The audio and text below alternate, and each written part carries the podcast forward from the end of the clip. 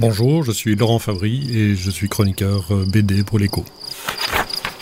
Donc parmi les lectures euh, incontournables pour l'été, je vous recommande donc euh, Le Petit Frère de Jean-Louis Tripp.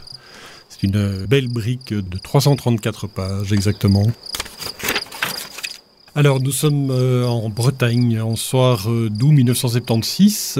Jean-Louis, devenu Jean-Louis Tripp, l'auteur, il a 18 ans à l'époque, euh, c'est le temps des vacances en famille, euh, ils sont en roulotte avec plusieurs familles ensemble. Le petit frère de Jean-Louis Tripp, Gilles, se fait faucher par une voiture à côté de la roulotte. Et puis c'est donc toute l'histoire de ce deuil profond et cette douleur immense en fait. Jean-Louis Tripp, c'est un, auteur français d'origine, il est établi au Québec maintenant. Et depuis quelques années, il s'est consacré essentiellement à une œuvre autobiographique c'est vraiment un album qui est tel que lui s'en souvient. Il est retourné sur le lieu du drame euh, avec son frère et sa sœur. Euh, il va même plus loin parce qu'il a eu par exemple beaucoup de discussions avec sa mère sur ces événements et il retranscrit, il redessine directement en fait ces entretiens.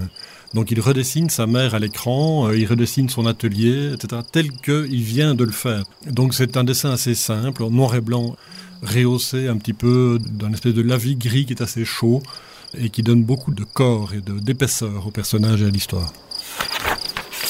Jean-Louis Tripp fait passer énormément d'émotions.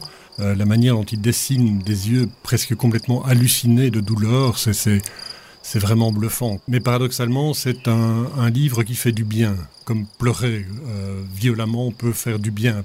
On referme ce livre avec euh, un sentiment de liberté, comme ça, d'abandon total. On se dit, on a pu se décharger de quelque chose. Et c'est un peu la démarche de Jean-Louis Tripp, qui a visiblement, 45 ans après les faits, a enfin pu terminer son deuil peut-être. Et ça lui a fait du bien aussi finalement.